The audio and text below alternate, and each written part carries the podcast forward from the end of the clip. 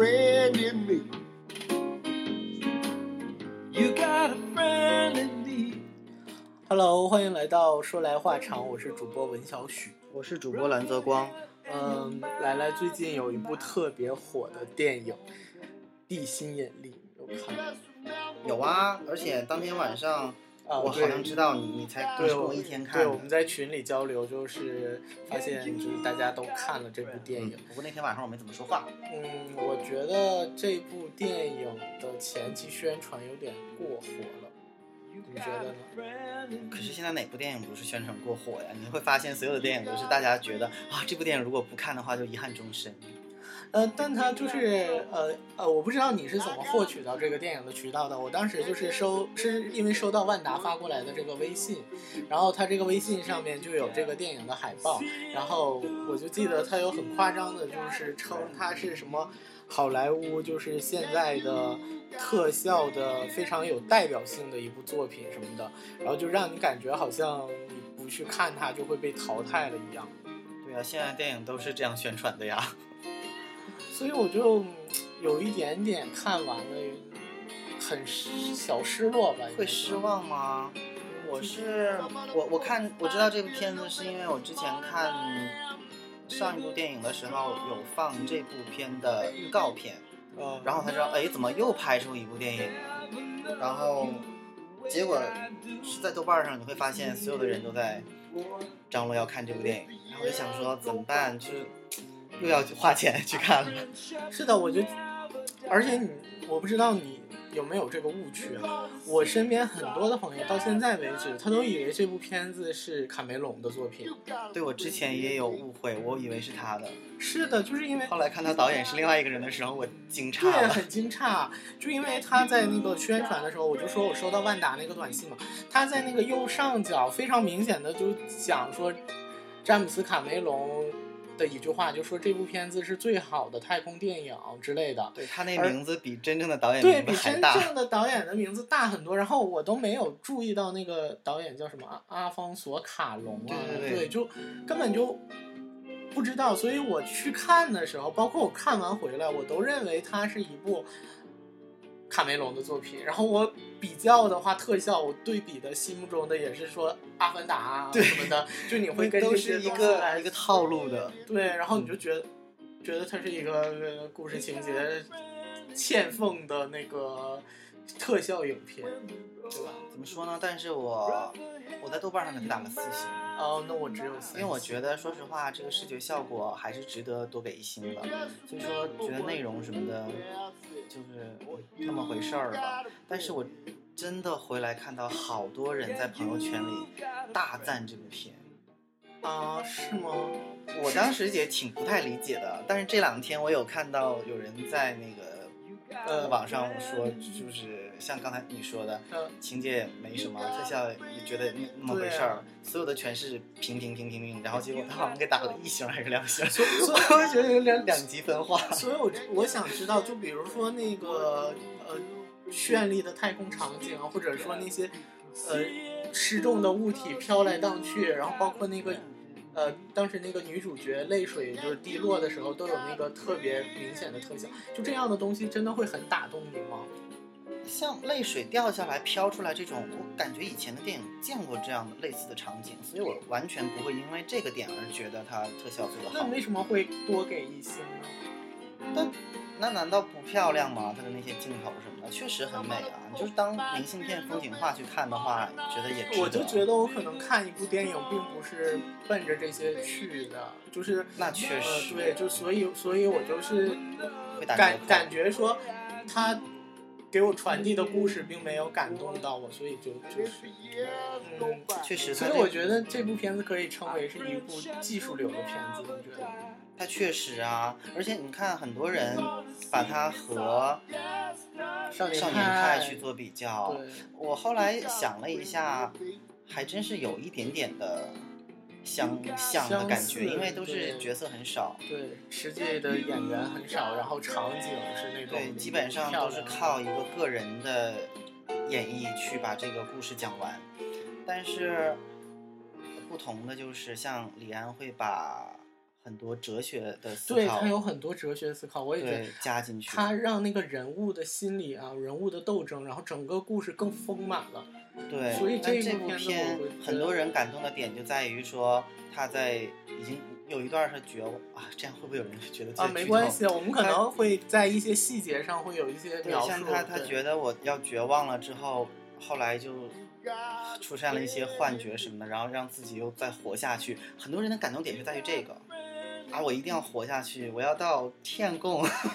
我就觉得这个好像 就觉得很励志什么的。但是这个就是 在少年派里已经有过这个场景了，你记不记得他也是有一段就好像哦，梦想到自己飘到了一个特别美的岛上，然后结果那个岛上也就是绚丽的植物下全是尸体的残骸，然后他又支持自己往下走，就可能说这个桥段也被人用过了，这个就是让我觉得整个这个故事线、这个故事模式是被人用过的，所以我就觉得他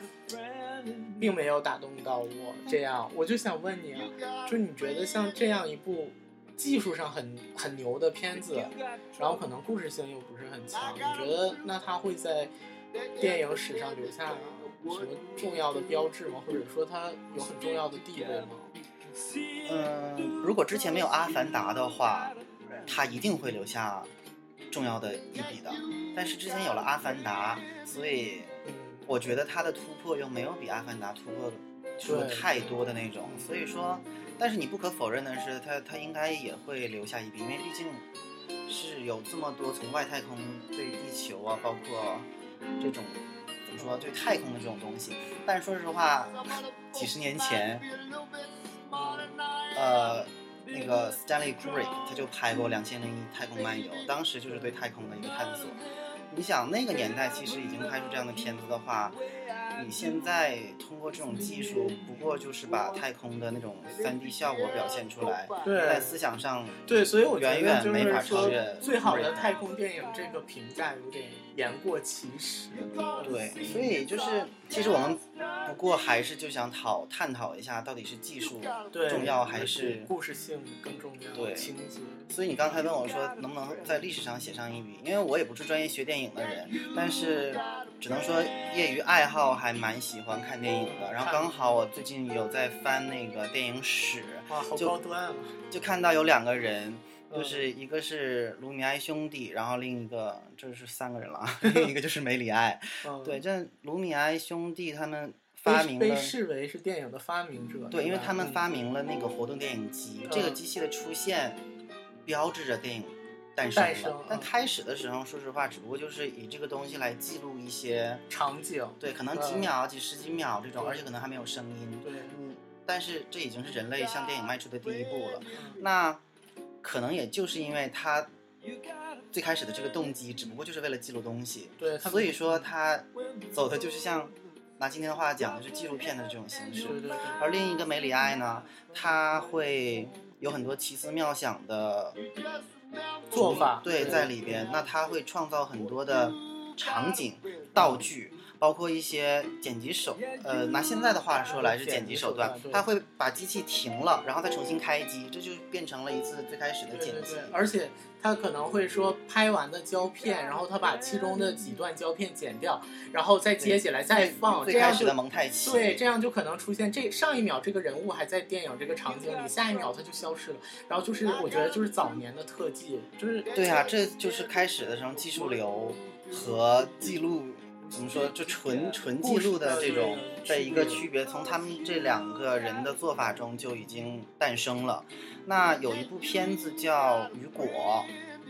比较客算客观吧的嗯反映了梅里埃的一个大致的一个生平，包括他的作品的一个介绍。对我感兴趣的人可以去翻一下那部电影看看他。他算是一部对，你有点是儿童电影，其实它本身是个儿童电影，但它在这个故它故事的主线就是描述了这个呃啊梅梅里主要是梅梅里里埃埃的这个一生，对。然后你会发现，你就不禁感叹，他一生拍了这么多部电影。而且我当时真的很惊讶，我虽然知道它现在里面可能场景因为是现刚拍的片子嘛，它可能展现的更华丽了，嗯但是在那个年代，它能拍出来像那个呃凡尔纳的那个月月球旅行记吗？对对对，它它就是表现那种怎么人们坐在一个像炸弹一样的火箭上，就到了月球上，而且那个月球还是童话版的月球，就是有一个笑脸的，对不对？对而且他还运用就当年的那个非常粗糙的方式，就是用色笔给那个胶片上色。然后就是让那个他的那些电影变成彩色的电影，真的我看完也是挺惊讶的。所以我觉得，哎，这么说来，技术的推进，对呀、技术当然很重要，很棒啊，它能让我们看到的电影就变得丰富起来了。所以你想那个年代才还是是叫什么二十世纪前一八几几年，对，还是一战之前的。所以嗯，那个时候就已经有这些了。你现在在做这些又有什么用呢？开个玩笑啊，对确实是有进步不少，对，所以但是我觉得技术真的就是很棒。对你要不可否认的就是技术对电影的发展有很大的作用。但是真正感动人的，然后留下，我觉得在影史上就是，或者说在豆瓣上排名很高的，可能都是一些故事事性更对。我觉得举一个最明显的例子啊，就是泰坦尼克号。嗯，泰坦尼克号它在当初出现的时候，它就是因为当时的特技也是很大的宣传的一个亮点嘛，因为他把那个船还原回去，然后整个船中间桅杆或者什么折断的那一对全部都那一刻是做出来的对，全是三 D 做出来的，就很让当年的人惊讶。然后后来三三 D 技术成熟之后呢，他又重新以三 D 的版本再一次就是进入到市场，依旧夺得了很高的票房。嗯但是我觉得它之所以能吸引这么多人再次走进影院，或者说这些年轻人也去看，并不一定是因为它的三 D 技术，对呀、而是因为就是它想看真正他的三 D 胸部，什么，而是因为他真正里面的爱情很感人，他就是回想起来我们被感动的、落泪的，是的最终留下印象的，船断了、折了这一块儿很很很震撼我们，但真正震撼落泪的点对，最后是他们两个在说情话的时候。爱情，对。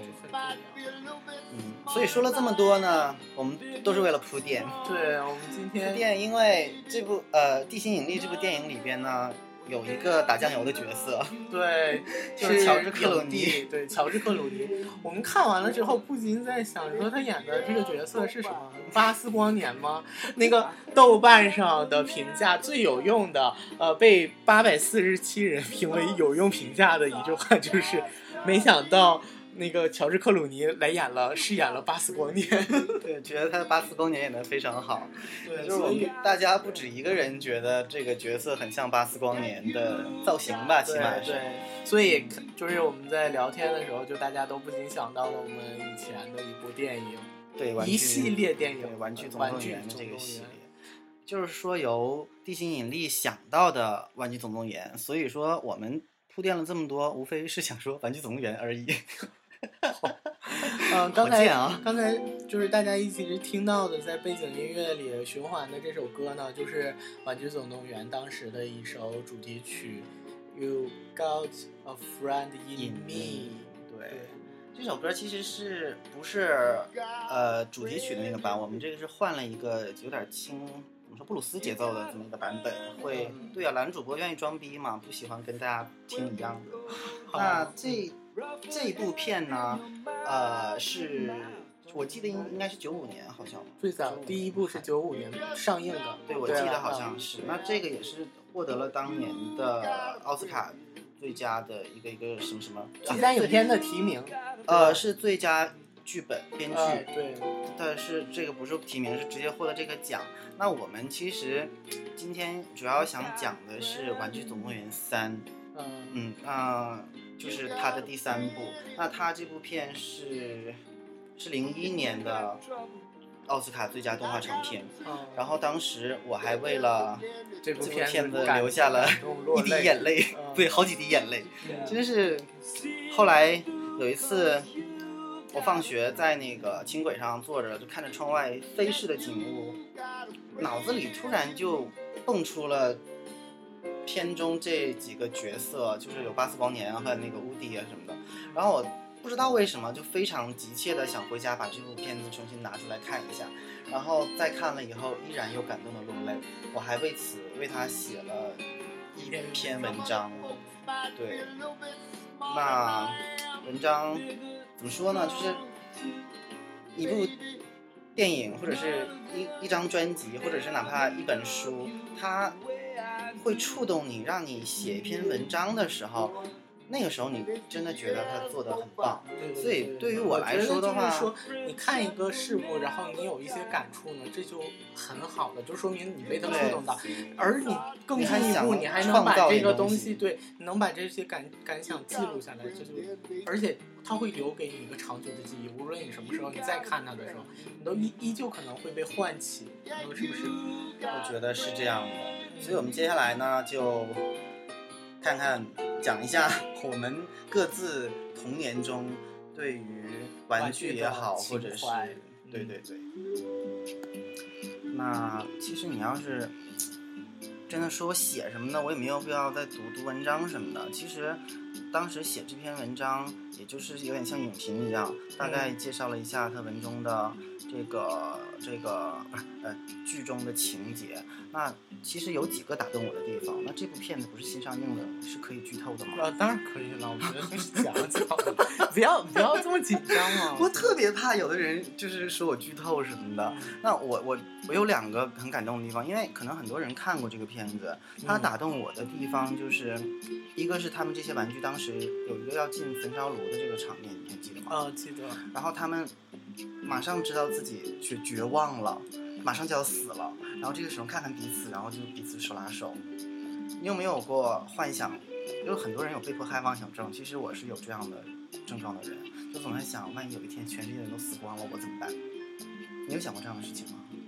还有比如说，就是之前四川地震啊什么的，我我会会把自己带入进去，就是说，如果我身边发生了这样的灾难，我身边的朋友啊什么的，嗯，我会怎么办？然后我就觉得，如果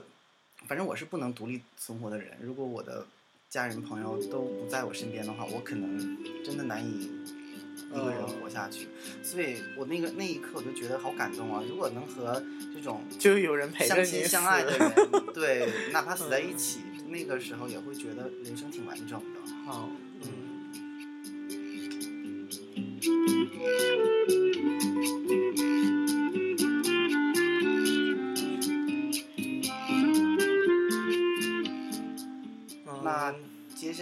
个呢，就是快到结尾处的时候，这些玩具已经都绝望了，他们已对，经就是觉得也不那个时候其实不是绝望，他们已经是绝望后的释怀，对想说没关系，我小主人把我放在阁楼上，我们就好好在这等他，总有一天他还可能还会玩我们什么的，然后 玩我们。好好的一个情怀，你说好 OK，好好讲还会宠幸我们的。嗯然后没想到他把这这箱玩具送给他的那个邻居那个小朋友，知道他很爱护玩具，然后就把他们送过去。然后那一刻他们，我觉得这个时候是好想放那个片尾曲啊！我现在可以换音乐吗？哎呀，可是这样的话会不会耽误一点时间？来来来，对，就是这段音乐出现的时候，我那个那个那个人叫什么呀？Andy 是吗嗯？Andy，他把他们这些玩具给那个小朋友，好像叫 Bonnie。就是你能看出来，我我不知道怎么动画片也可以把一个人的面部表情和他的那个心理活动表现出来的那么淋漓尽致。你能看出来他非常舍不得，然后把每件玩具拿在手里一一擦拭，然后介绍给那个小朋友。我当时看的特别动容，就是你知道这个人就有一种不舍的情怀。然后那个小孩有一个镜头啊，特别让我印象深刻。那个小孩就指着安迪怀里的那个乌迪，他就想要，然后他下意识的把手就是挡了一下。你你会发现乌迪是他的最爱，即即便是巴斯光年也不行。然后，但是他迟疑了一下，想说还是应该让他们在一起，然后就又缓和了一下。但是你知道人的那种潜意识的这种反应，呃，当时真的特别感动。然后他就是陪着这个小孩儿，跟他们过了一个快乐幸福的下午。我当时那篇文章里最后有写，他们度过了一个快乐的下午，然后安迪挥一挥衣袖，不带走一片云彩。这大概就是最好的结局。在最后的时候，乌迪留下了，这大概便是最好的结局。在最后的时候，能够跟安迪再次度过一个快乐的下午，这大概便是最好的结局。在最后的时候，我们在一起。好啦，今天的美文节目结束。我就觉得，嗯，的确，他就是当你描述这段东西的时候，嗯，是在讲我们的玩具，但是好像又不是，就是它又不仅仅是玩具，对不对？嗯就是感觉是什么呢？就是说，呃，随着我们长大了，然后呃，我们成熟了，然后很多过去的东西呢，你不就是也不能说忘却了，但它就不是时时在你身边的，不是你呃对一直会就是像像小的时候那样日日陪伴，或者说天天在一起的。包括我们的朋友，我们很多情绪都是这样的，但是不代表说它就不珍贵了，而就是不管是呃到什么时候，然后你想起它，就像乌迪一样，就是他拿起来的时候，他还是认为它是最好的，但是但是我们有没有理由，就是因为我们很珍惜它，呃，就把它束之高阁呢？我觉得这个真的是就像动画片里面的哲学一样，对，它把它对你是你是对，你是把它，你究竟是把它放放在一个格子里，然后收藏起来，但是你经常不去看它，不去碰它，好，还是会呃，就是也有一个这么爱你的人，然后去拥有它呢？可是你又会觉得那个人没有你这么爱他，就人好奇怪哦。我就刚才就听你讲，就觉得我跟你说，现在已经完全打乱了我的计划。我嗯本来也不想说这些事情，但是你刚才在讲这件事情的时候，我也突然想到了我上大学的时候的事情。嗯就是我还有一个好朋友，我管他叫我师傅，叫小鱼。我不知道他会不会听到这期节目，但是我印象中很深。啊怎么办？我一会儿要哭了。嗯，就是我们经常会去我们学校后边的一个叫喜苑的茶餐厅去下午茶，然后我们经常会聊一些可能以后的事情或者是当时的事情。然后有一天就不知道怎么回事，就讲起离别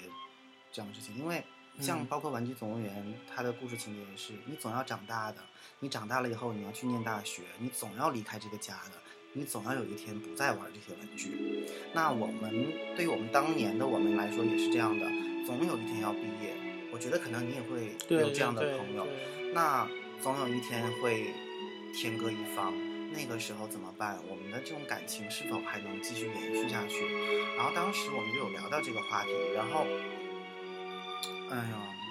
我师傅就会觉得，你看我们这么好，然后以后一定也会怎么怎么样，就是继续保持联络什么的。然后我当时你知道，就非常狠心的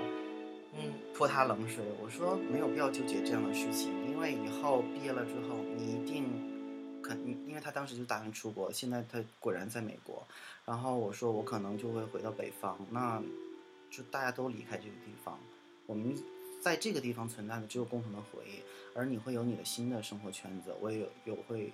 有我新的朋友圈子，那大家彼此交往久了之后，两个人其实就是会越来越远的，这个是没法避免的事情。那你如果硬要说我们做一些期许，说以后一定还怎么怎么样了，其实真是不太可能，因为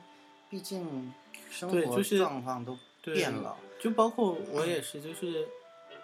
嗯，随着你就是走很多地方，然后换很多地方，然后你可能，呃，有以前很好的朋友，就是因为大家不生活在一起，我觉得就是，嗯，你你很多你现在的即即时的心情或者身边的事情，你们两个是没有交集的了，你你只能说我分享一些我的东西，但是。不是说我们两个有共同的故事，然后我们有共同的经历的那种感觉来的深，然后我们只有说就是，呃，也不能说也不能对异地恋，不是我们要不要做一期异地恋节目？对，就也不是说就是呃怎么说就是活在回忆里，不是说活在回忆里，但真的就是呃不太一样。呃哎，，怎么说呢？就是把，但我还是觉得很很很感激的，就是或者说就是大家能、能在一起聊天就很好。对你，你生命中曾经出现过这样的我我一个人我前一阵儿不是就是回南京，还有去上海，就是走了一圈嘛，就是因为就见了很多的以前的同学，然后大家有很多变化，然后呃你在聊天啊或者什么的时候，你一开始或者说你没见面的之前，你都会有一点生疏的感觉，但是就大家一聊几句以后一见对就是瞬间就是一团。对，就是还是，所以我觉得，哎，其实也不要太伤感，对，其实我没有在香港，因为前两天他有在网上，对他还有给我们的节目留言，我很感动。对他有嗯听到对，我真的再次联系到这样一个人的时候，很多肉麻的话都都都说得出口。我，你知道我那本书写的，其实有很大部分原因是因为他，因为他是一直在做我的观众。如果没有一个很好的读者去捧你的臭脚的话，我哪有那种那种勇气说去写完这么多文章什么？因为我知道我写完了以后会有人看，那其实其实就是我写东西的一个动力。然后，然后我那天就很兴奋的跟他讲，我说师傅，现在我们有一个电台，而你知道我那个文章里边有一篇叫《大众化的小众》，是，哎呀，我有点忘了。嗯反正当时我那篇文章写的就是，我们经常会，你知道蓝泽光现在的装逼习惯就是不走寻常路，都是那个时候养成的。你们听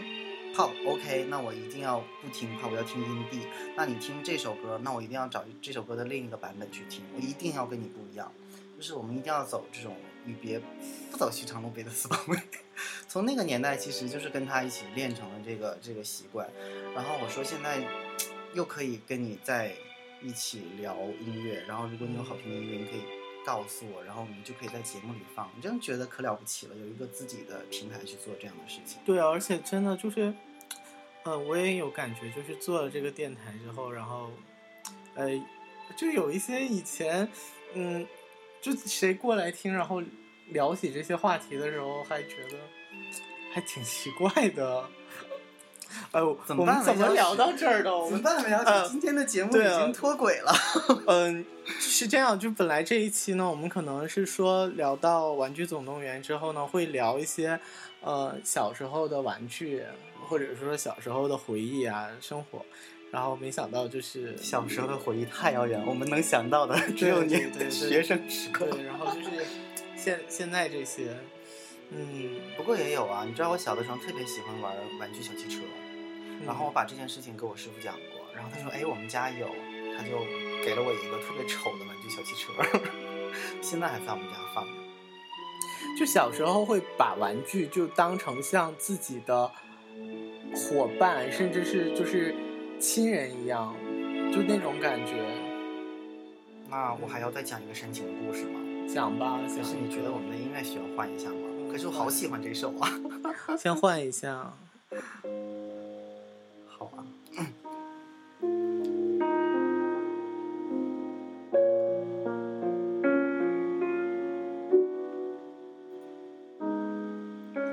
就我小的时候，你你现在应该能看出来，我特别喜欢车，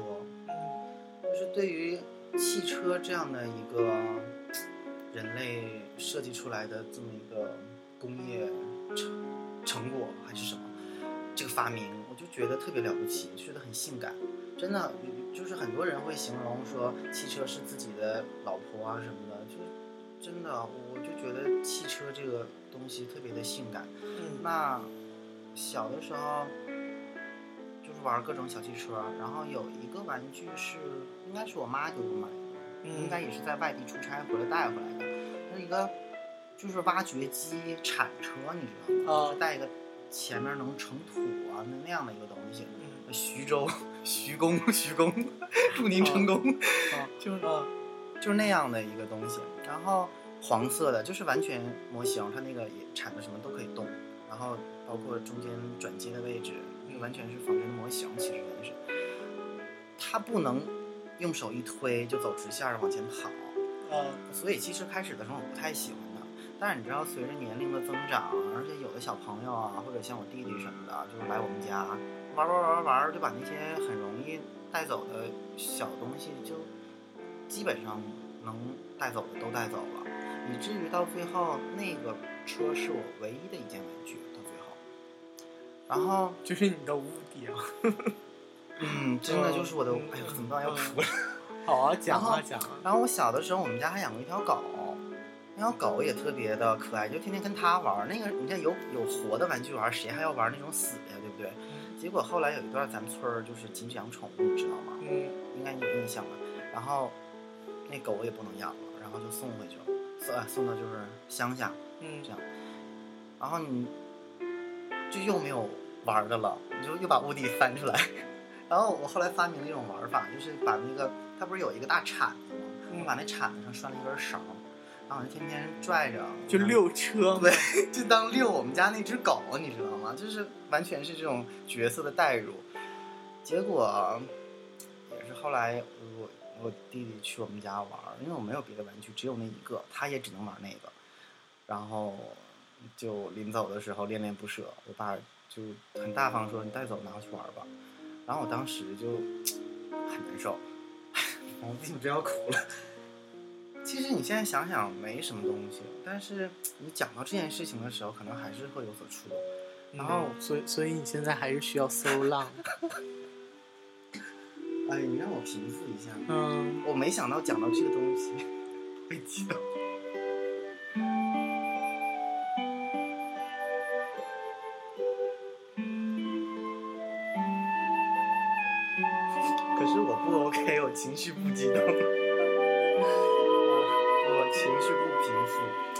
就是，然后我就那次，我爸很大方，会经常把我的东西给别人，然后我以前从来都不吱声，但那次我就是我反抗了，然后他就觉得我非常不懂事，你这么大了还玩这个玩具，然后我就好像是有点吵，我记得，然后我就大爷什么的看不太下去了，就说：“哎，你看，就是拿别人家东西不太好嘛，你就别拿了什么的。”然后我爸就是你知道人来疯白羊座较劲，就是我必须今天你必须得把这个拿走。然后后来反正就是翻天地覆，就一顿喊。然后他说：“你为什么就对这个玩具这样？”然后我记得后来连我妈都哭了，就是觉得你为什么就对你儿子这么残忍？快放音乐。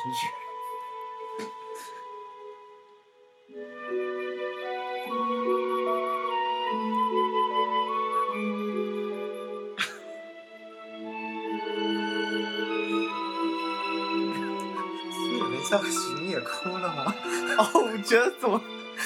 就做节目会做成这样，就，嗯，嗯，哎，我我我记得之前，呃，我有一个朋友跟我讲，就是说，《玩具三》这部片子，呃，很感动他。其实，其实我在看的时候，呃，没没有没有没有，就是我们刚才讲这些这么感动。然后就刚才讲完这些，我真的觉得，就世界上有好多感情都好美妙啊！就是他，他，对不对？他 好久，可是你知道我现在不能很畅快淋漓的哭出来，就就道在节目里这样好丢脸，一点都不专业。就不会啊！我们这是一个自己的节目，就就能记录下来这这种感情。我觉得，就到很久很久以后，然后你再听这个，就依旧会很感怀自己的这个感情。我跟你说，我策划今天这部这个节目的时候，我没有想到会出现这个效果，我也就觉得我有一个有情怀的玩具，但是我也买不到。我嗓子哑了，不是哭的。哦，嗯，我没想到，我讲这个故事的时候，心情会变成这样。就你还要放一首好煽情的歌，然后就本来我们还准备了好多快 快节奏的，然后此时没有必要了。我可以甩头发，男主播是专业的。然后 我继续把这件事情讲完啊，嗯就是，然后后来跟我爸讲了刚才我说的那些话，就是我一直把它当成我们家的一只狗。这么多年来，其实有很多委屈，就是你经常把我的东西，虽说是你给我买的，很可能，但是毕竟你是给我买的，然后你就做主张把它送给别人，然后你也不问我到底愿不愿意，就是你会觉得你自己心爱的东西一件一件被拿走，就是，嗯，他觉得这个是个东西，但是他在你心里，他已经不是个东西这么简单了嘛，对吧？哎，这种事情其实也挺难讲的，因为那个玩具最后已经被我造的不像样子了，很多地方掉漆什么的。但是你，但他对他对对他是还有感情，他还是啊，然后、嗯嗯你像你刚才也私底下也有聊过这件事情，就是玩你你在看《玩具总动员三》那个时候，没有这么多感情。然后我说，因为可能没有一件你触动你心弦的玩具。我当时说实话看这个电影的时候，我也没有想到我这个破产车，但是也可能是潜意识里边会有这样的情怀，所以有很大的触动。嗯，就是好啊我今天嗓子是哑了，然后有点跑调，不是因为哭。好了好，不过不是 surprise 吗？嗯，也很 surprise 啊，就是能做出这样，好吧。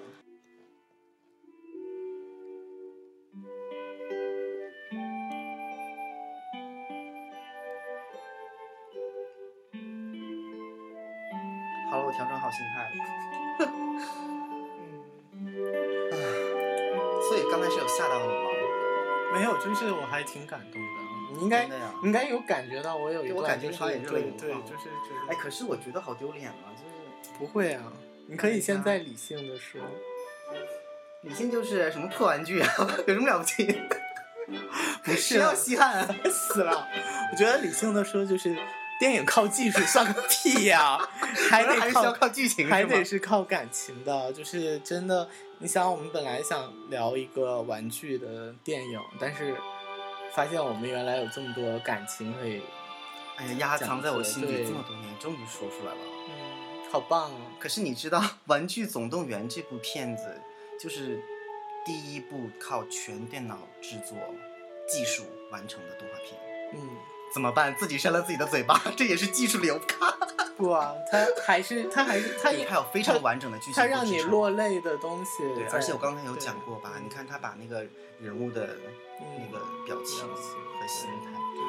好棒。所以技术其实也很重要啦。嗯，好那谢谢大家收听这一期的说来话长。啊，真的要靠这个主题啊、不是应该说我们在讲怀旧的情怀吗？好了，无论是以前把玩过的玩具，还是把玩过的朋友，嗯，好吧，大家大家都在心灵上把玩过的好朋友，呃无论是否现在还在身边，对，如果你听了这一期，然后你有想到他们，那就像你要把玩具擦拭一样，就是你把他们，发个短信什么的。对对对，如果、啊如果如果我们不想要做这样的节目，就应该在 是你不想，烦死了。对啊，就是你可以选择你是在内心，然后浮一浮尘土，还是真正的做一些事情，然后啊突然觉得好有正能量的一件事情。对啊，就是嗯、呃想到身边的人，做一些该做的事情，然后祝大家晚安，好吧，嗯，拜拜，拜拜。